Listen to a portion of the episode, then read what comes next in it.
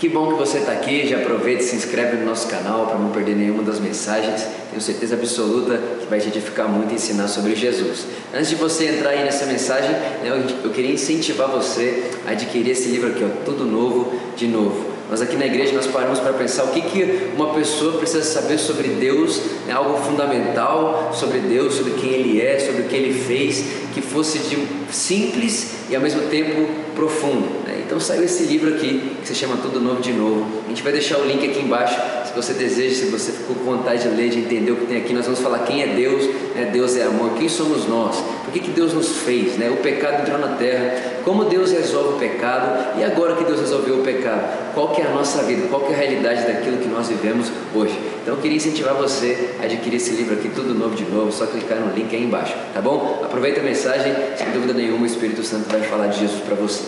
Amo vocês. Vamos lá, gente. Bom demais estar aqui de novo. Vocês estão felizes? Meu Deus do céu, eu tô, eu tô feliz. Ó, hoje é duas certezas que você vai ter. A primeira é que Deus é bom. A segunda é que tem aleluia, porque o João voltou. Então tem aleluia, certeza, filho. Essas duas certezas que você pode sair daqui hoje tranquilo que vai ter. Amém? Você está feliz? Amém. Meus irmãos, quero conversar um pouquinho com vocês sobre algo que na verdade tem me, me feito pensar muito. Sabe quando você, você entra naqueles pensamentos e, e tem hora que você entra na realidade dessa música que a gente cantou no começo que, que eu não compreendo, como entender alguém que caminha para mim. Então, eu estou num momento muito pensativo, pensando sobre essa, essa fala que o Vitor falou, de que é, enquanto se prega o Evangelho, sinais e maravilhas acontecem. Gente, é uma loucura, sabe por quê? Porque às vezes a gente aprendeu durante muito tempo que é o Evangelho mais alguma coisa. E aí eu espero que sinais e maravilhas acompanhem o Evangelho mais alguma coisa. Aí quando você lê isso, fala assim: o Evangelho, enquanto é pregado, sinais e maravilhas acontecem. É algo que faz a gente realmente refletir, né? Como o Evangelho é maravilhoso.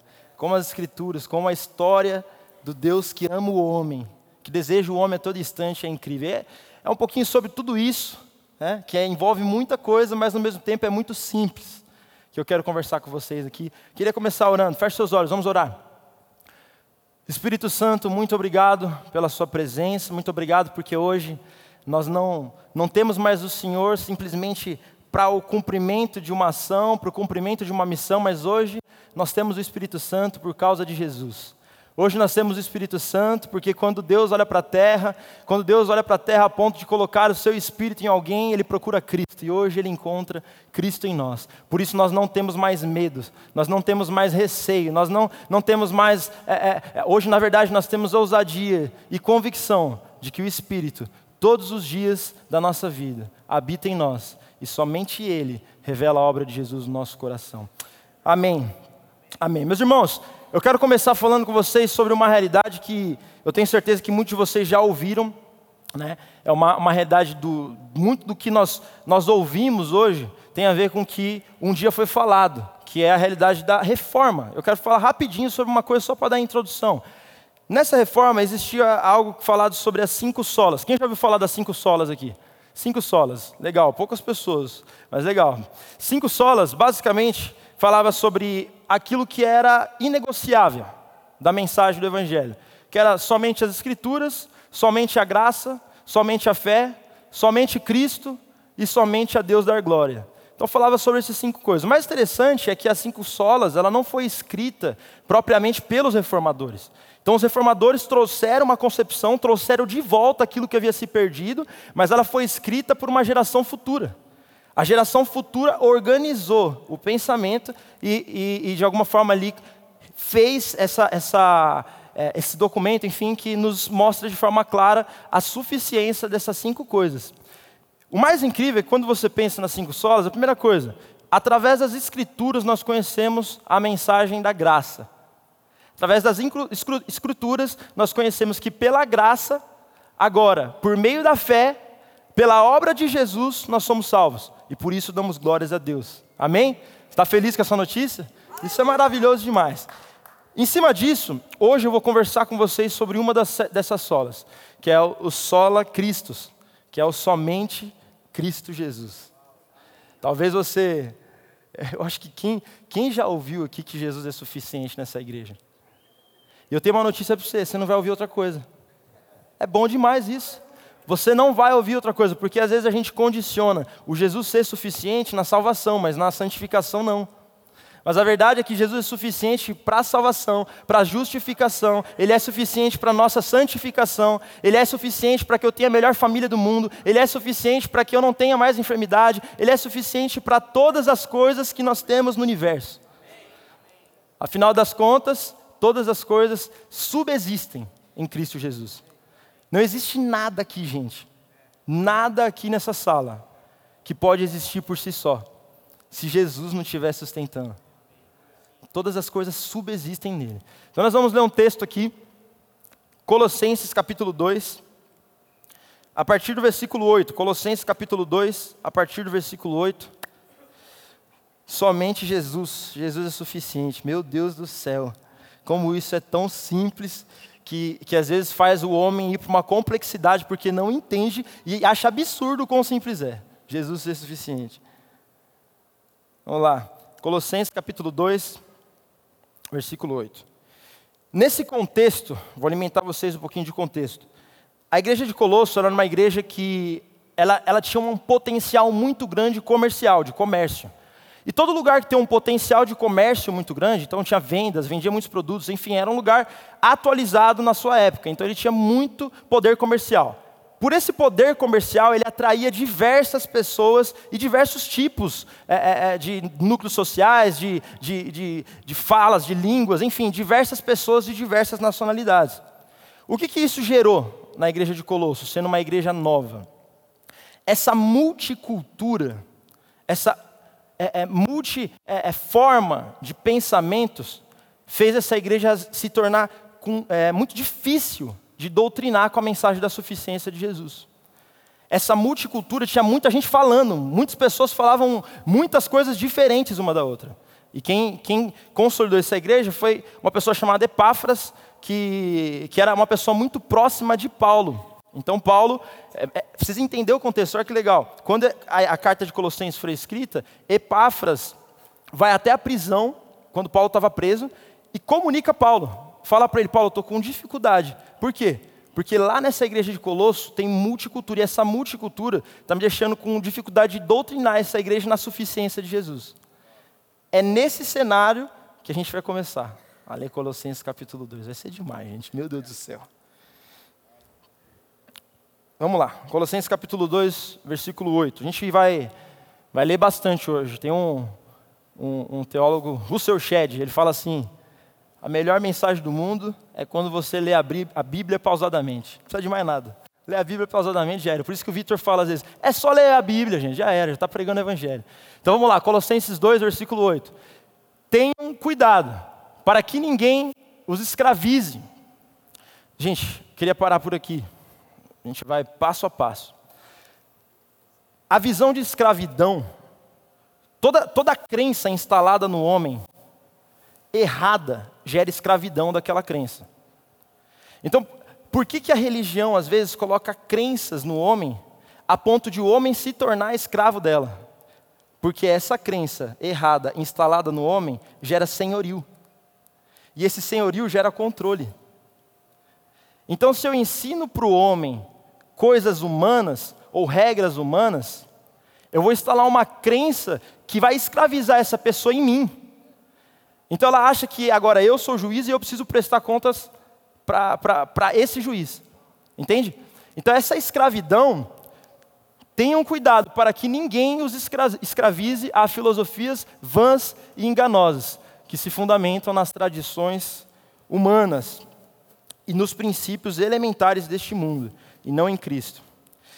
Duas das crenças que existiam nesse tempo, que eram muito fortes, a primeira era o judaísmo.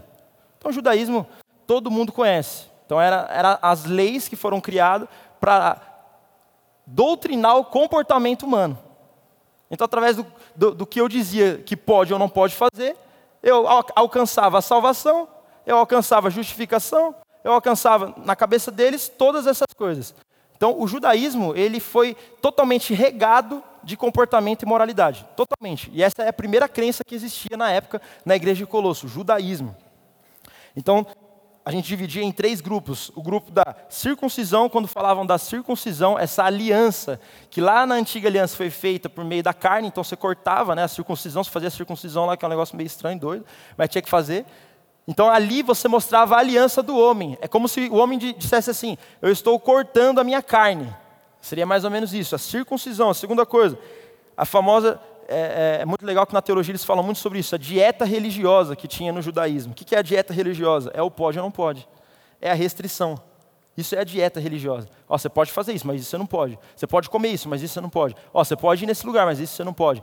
Dieta religiosa. E a terceira coisa é o calendário. Então tinha datas que essas datas precisavam ser cumpridas, que se não fosse cumprida, é, você não alcançaria tudo aquilo que Jesus nos prometeu na nova aliança, sendo por Ele, por meio da graça. E a segunda coisa que tinha lá era o dualismo. O que era o dualismo? O dualismo era uma crença que foi estabelecida, tudo isso é um contexto, e já já vocês segura a cadeira aí, gente. É, domingo lá em Guarulhos voou, vai voar aqui também. É só um, um contexto. O dualismo era a crença de que espírito e carne não se misturavam. Então, essa crença do dualismo, ela combatia a divindade 100% de Deus. Porque ela dizia o seguinte: o espírito, ele sempre era colocado num lugar superior. Então o dualismo ele diz: o espírito é superior, a carne não, e a carne nós precisamos confrontá-la, machucá-la, ela precisa sofrer. Mas o espírito é um outro nível. Então classificava o espírito da carne e falava que ele não podia se misturar. Por isso que essa é a parte que Paulo fica desesperado. Desesperado. Porque uma das coisas que é o cerne da nossa, da nossa crença, da nossa fé, é o 100% homem de Deus, o 100% Deus, Deus de Deus, em Jesus. Então Jesus é 100% homem, 100% Deus. E o dualismo ele combatia isso, ele falava que não. Vamos agora no, no, no versículo 9, vamos continuar. Pois em Cristo habita corporalmente toda a plenitude da divindade. Meus amigos, é uma loucura isso aqui.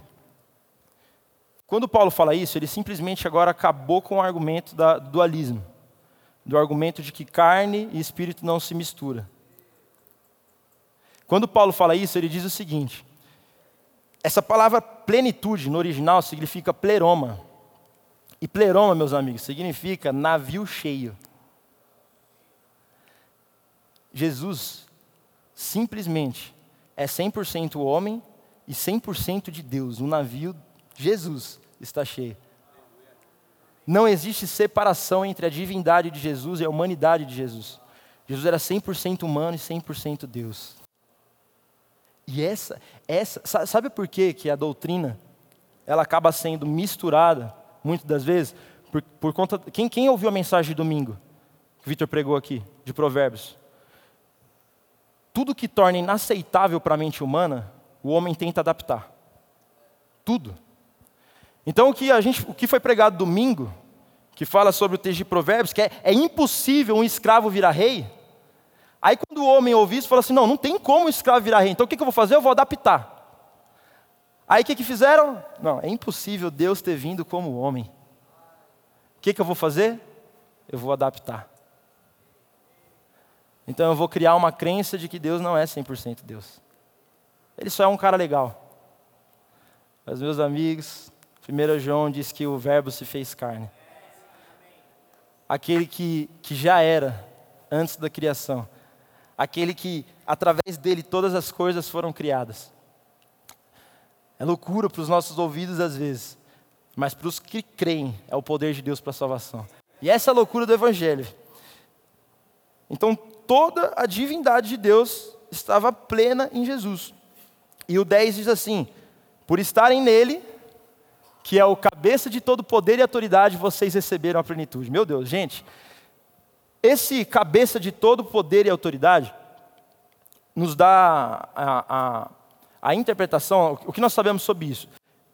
Jesus ele tem o poder sobre todas as coisas. Jesus ele tem poder sobre todas as autoridades. Então, quando eu falo em principados e potestade, quem tem autoridade sobre ele? Sobre todas as principados e potestades? Jesus. Jesus é o cabeça. Minha pergunta é: quando você está com cabeça, você tem medo do quê? Se você está com cabeça, você tem medo do quê? É mais ou menos assim, gente. Tipo, é, é, eu, tô, eu, tô com Deus, o Criador dos céus e da terra, que a Bíblia diz que se agacha para olhar as galáxias. Já imaginou essa cena? Eu fico brisando pensando nessa cena. Deus dando uma agachada assim. Falou, eu vou olhar uma galáxia aqui. Porque para ele a galáxia é pequena demais. Esse Deus que veio para a terra em Jesus, que é o cabeça sobre todo poder e autoridade, que domina todo principado e potestade, habita em mim e em você. Por isso que a Bíblia diz: se não me falta Jesus, não me falta mais nada. Acabou, gente. Acabou. E o mais incrível é que esse mesmo pleroma, agora a, a, cabeça do homem buga, esse mesmo pleroma, a plenitude, a grandeza de Deus, vocês receberam a plenitude. E por estarem nele, quem? Cristo, que é o cabeça de todo poder e autoridade, vocês receberam a plenitude. Quando o Vitor fala que não é mais uma promessa cura, esse texto embasa isso. Por quê? Porque já é uma realidade de plenitude. Por isso que não tem mais nada a nós pedimos, a não ser nós entrarmos no que já foi dado.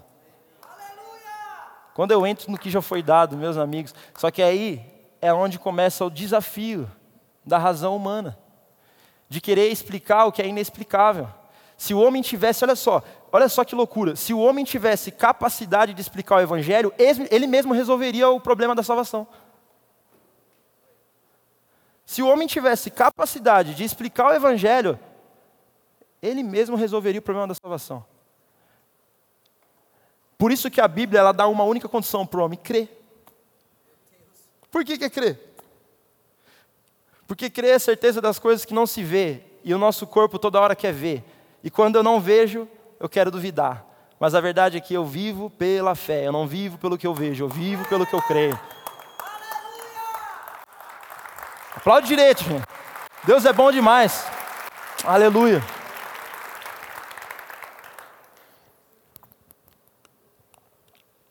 E quando eu acredito e creio que Jesus é suficiente, eu já não sou mais um uma pessoa esperando a herança que Jesus pode me dar. Eu sou um homem vivendo a herança que Jesus já me deu.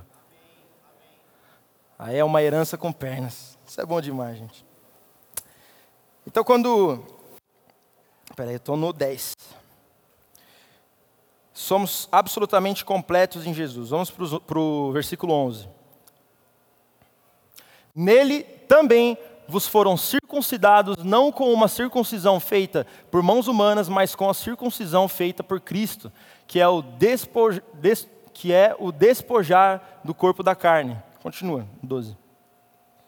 Isso aconteceu quando vocês foram sepultados com Ele no batismo. E com Ele foram ressuscitados mediante a fé no poder de Deus que o ressuscitou dentre os mortos.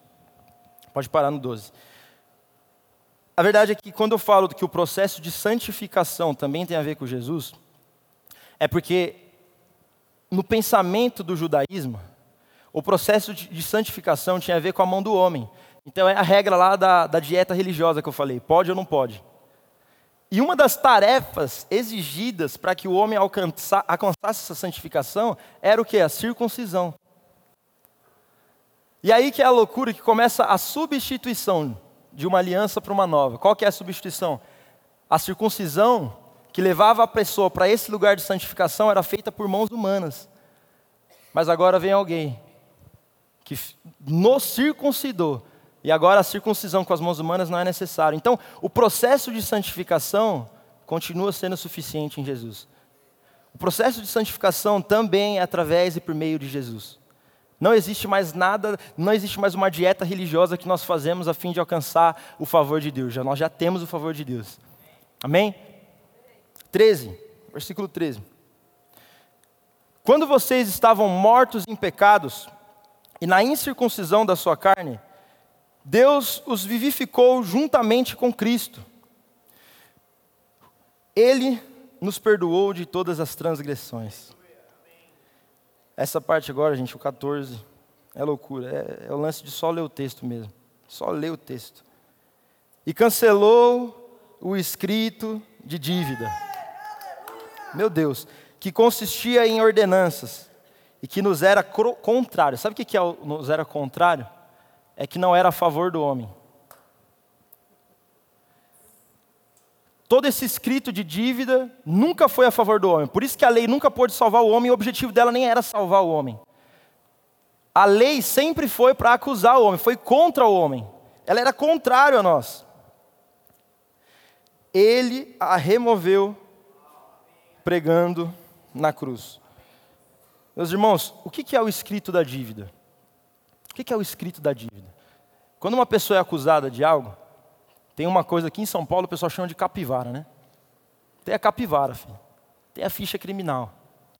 Só que o que é aquela ficha criminal? Vamos lá, para você entender. A ficha criminal ela é embasada em algo que não foi cumprido de uma lei, certo? Certo?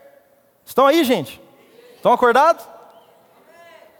Ela é tudo que uma pessoa não cumpriu daquilo que havia sido solicitado para ela, certo? Essa é a ficha criminal. E a verdade é que a lei, ela não é má. Por quê? Porque ela só mostra um padrão de Deus.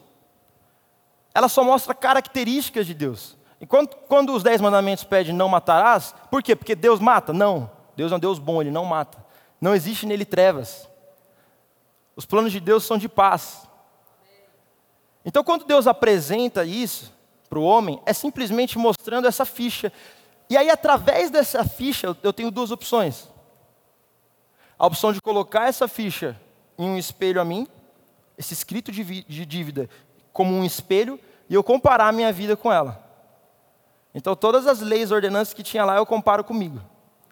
Só que quando eu comparo comigo, eu vejo que eu nunca conseguiria cumprir. Então a verdade é que o escrito de dívida é a dívida do homem com Deus. Por quê?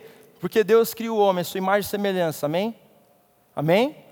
Quando Deus cria o homem, imagem e semelhança dele, o que, que se espera de um homem que é a imagem e semelhança de Deus? Espera matar? Espera roubar? Não.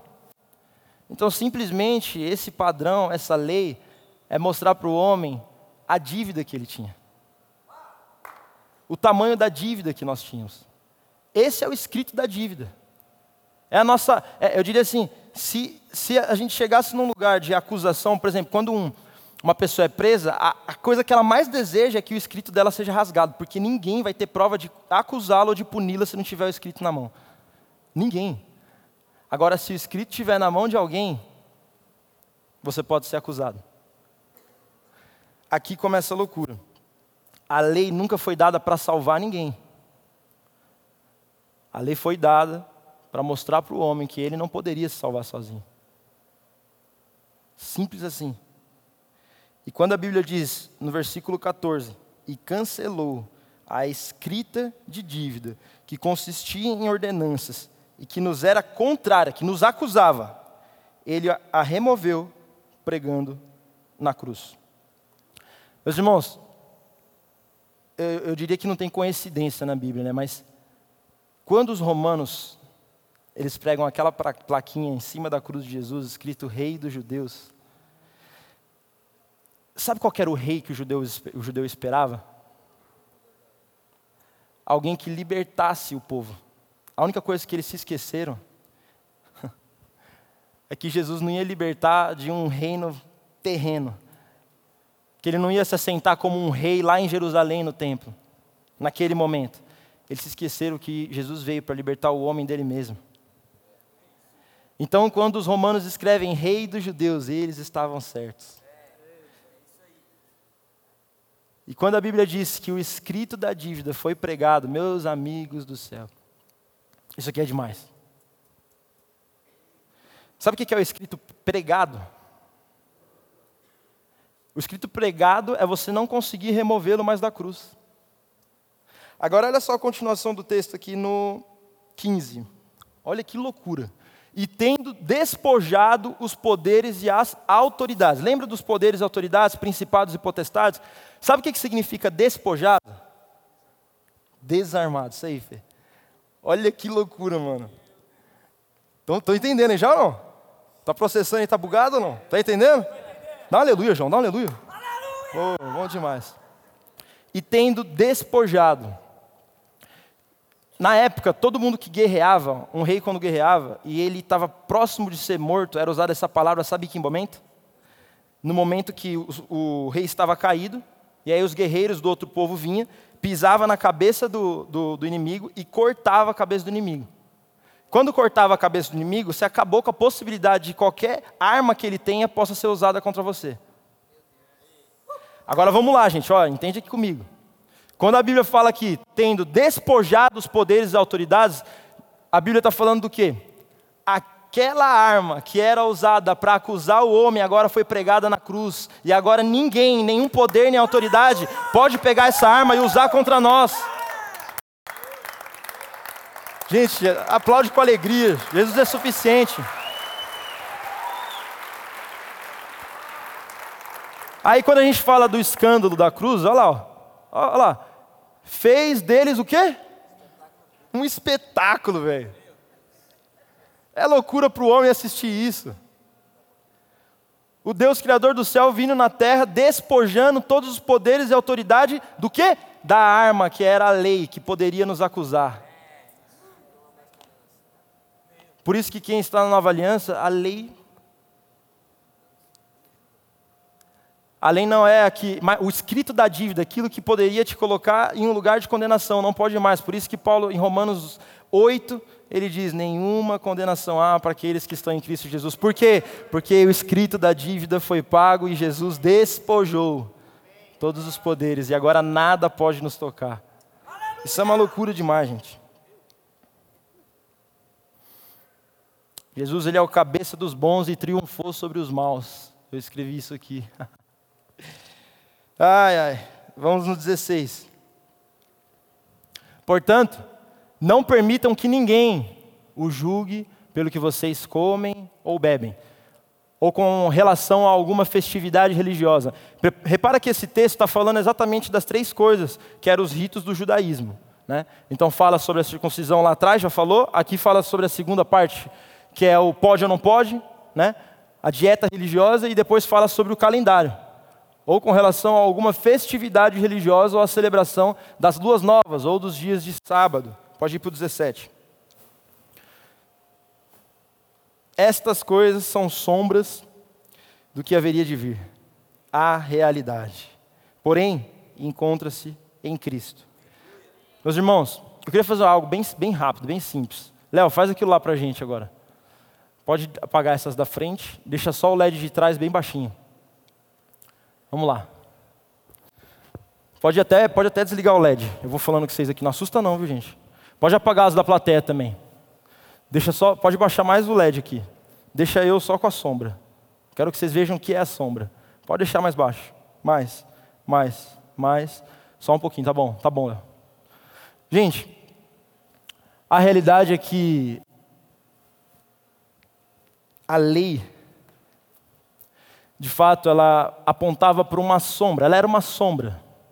Então, quando você me vê andando aqui, você sabe que tem uma pessoa, você até consegue ver mais ou menos a forma que eu ando, né? Então, quando a lei exige algo do homem, esse algo é ruim? Não. Esse algo é uma sombra. Esse algo Deus cumpre? Sim. Todas as coisas exigidas na lei, Jesus já cumpria. Então, tudo isso que nós víamos na antiga aliança era uma sombra de alguém que andava e você conseguia até ver que tinha algo, você conseguia até talvez ver que é, se era uma jaqueta ou não, você conseguia ver algumas coisas. Mas a verdade é que a sombra nunca mostra algumas características. A sombra nunca mostra o coração. Por uma sombra você nunca vai conhecer a intenção de alguém. Por isso que às vezes, isso é demais, mano. Às vezes pegam os escritos da lei tentando justificar a maldade de Deus. Tentando justificar que Deus é mau. Mas a verdade é que a sombra nunca mostra o coração do que é pedido. Então, enquanto eu estou aqui como sombra, você não consegue, por exemplo, ver se eu estou sorrindo, se eu estou feliz. Ninguém consegue ver se eu estou feliz. Você só tem uma ideia de quem eu sou. Você não, não, não tem ideia, a sombra não consegue te abraçar, te tocar, enxugar suas lágrimas. A minha sombra não consegue fazer isso. Nunca, jamais. A sombra não é a realidade, sombra não é ruim, mas ela me mostra uma parte, não me mostra o coração. Então Jesus, quando ele caminha, imagina que a lei é como se fosse Jesus caminhando na terra ainda como sombra, apontando algumas coisas, algumas características de quem ele era, o que ele viria fazer. Até que de repente um dia é revelado. Pode acender, Léo. Pode acender tudo. E quando é revelado, agora você consegue saber se eu estou sorrindo ou não. Você consegue saber se eu quero te abraçar ou não. Eu posso te abraçar. O revelado agora é em corpo, em carne. Me mostra a plenitude de quem Deus é. Por isso que tentar definir quem Jesus é só pela sombra é impossível. Tentar definir Deus só pela sombra é impossível. Mas a Bíblia fala em Hebreus que quando Jesus vem, ele é a exata expressão de Deus. Então, quando Jesus vem para a terra, ele mostra agora que aquelas coisas que eram legais, aquelas coisas que eram boas, que eram um padrão de quem Deus é, mas que nunca foi capaz de me dar salvação, porque eu nunca fui capaz de cumprir sem Jesus. A realidade é que quando você enxerga eu aqui com exatidão agora, você nunca mais vai querer viver na sombra. Repara comigo, amigo. Repara comigo, ó. Você pode até desejar sombra às vezes. Só que se você só, só ficar na sombra, você morre. Por isso que a Bíblia diz que Jesus é o Pai das luzes. Ninguém nasceu para ficar na sombra. Até cair aqui. Vamos continuar no 20. Agora é para os nascidos de Deus. Já que vocês morreram com Cristo e para os princípios elementares deste mundo, por que é que vocês então, por que é que vocês, então como se anda, eita Deus, aconteceu com esse texto aí, está errado. Espera aí, 20 aqui. Já que vocês morreram com Cristo para os princípios elementares deste mundo, por que é que vocês, então, como se ainda pertencessem a Ele, se submetem a regras? 21. Não manuseie, não prove, não toque. Todas essas coisas, vamos lá, todas essas coisas estão destinadas a perecer pelo uso, pois se baseiam em um mandamento e ensinos humanos. Próximo. Essas regras têm de fato, essas regras têm de fato aparência de sabedoria. Então eu pedi para você ser bom e não fazer algo ruim, parece ser maravilhoso, não é? Não parece ser algo bom? Eu dizendo para você o que você tem ou não que fazer? Afinal, eu quero te ajudar, não é? Mas a verdade é que com sua pretensa religiosidade, falsa humildade e severidade com o corpo, mas não tem valor alguma para refrear os impulsos da carne. Então, essa é a maior realidade da sombra. A sombra, ela nunca pode parar os nossos impulsos. Então, enquanto eu vivo na sombra, eu posso até às vezes mudar o meu comportamento, mas a verdade é que nunca o meu comportamento vai deixar de ser uma natureza minha se eu viver na sombra. Agora, quando eu conheço a realidade, aí sim eu posso viver por natureza e não por disciplina mais. As regras não te salvam, Cristo te salva. As regras não têm o poder de transformar. Viver na sombra mata, você precisa de luz. Meus irmãos, vamos colocar de pé, eu quero, caminhando já para o final, quero falar mais algumas, uma, algumas coisas para vocês aqui. Mas, por que, que a mensagem que nós vamos pregar com a nossa vida todos os dias aqui é que Jesus é suficiente? E isso não é porque um dia o Vitor decidiu na casa dele, ó, a igreja por amor só vai pregar Jesus é suficiente. Não foi porque o Vitor decidiu isso um dia. Na verdade, foi porque aqueles que receberam a revelação de quem Cristo é, é somente por Ele. Eu não dou um passo se não for por Ele.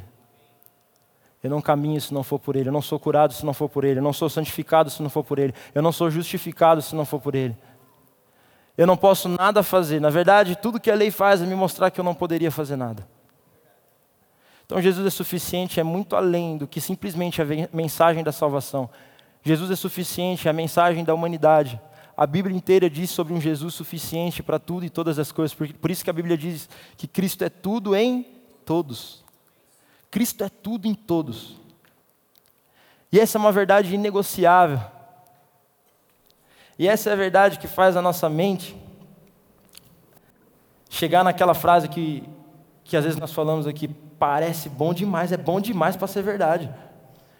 E quando parece ser bom demais para ser verdade, é porque você não consegue explicar. E se você não consegue explicar, bem-vindo ao Evangelho. Bem-vindo ao Evangelho.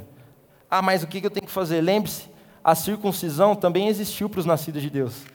Só que agora veio por Cristo. Claramente, nós viveremos como Deus, mas agora numa vida de que quem fez essa circuncisão foi Ele, a suficiência da obra dele.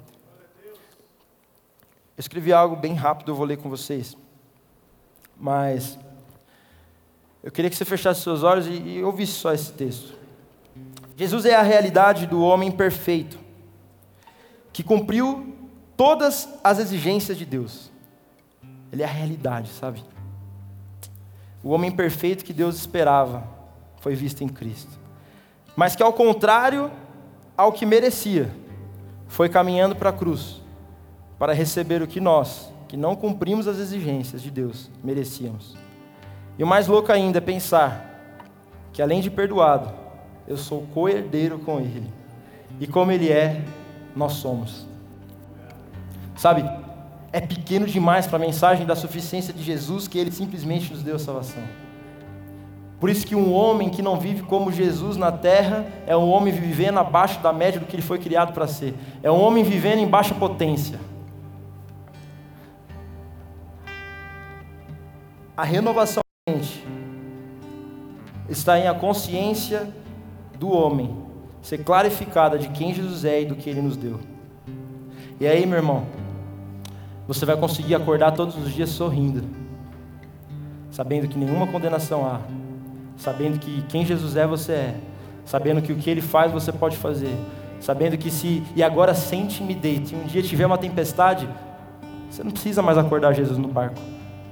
Por quê? Porque Jesus mora em você e você pode levantar suas mãos e dizer: Tempestade, acalma agora. Tempestade, acalma agora. Meus amigos, Jesus nos faz simplesmente ter uma coisa a fazer: crer e celebrar. Não tem como. Ambiente de boa notícia, por isso que o Evangelho é boas novas. Porque no ambiente de boa notícia, ainda que tenha lágrima, é lágrima de alegria. No ambiente de boa notícia não tem uma lágrima de tristeza, porque ainda que talvez a situação pareça estar em sombra, A verdade é que hoje já não está mais. E a realidade já veio à terra, desceu, morreu e ao terceiro dia ressuscitou, me dando a vida dele, me dando aquilo que ele merecia. E agora eu não preciso ter mais medo. E essa é a loucura do evangelho, a loucura que faz eu, eu não entender o Deus criador que vem até mim. O Deus criador que me procura. Sabe, nós vamos cantar mais uma música aqui juntos. E nós acreditamos muito que enquanto se prega o Evangelho, sinais e maravilhas acontecem. E talvez a sua mente condiciona sinais e maravilhas a coisas somente físicas.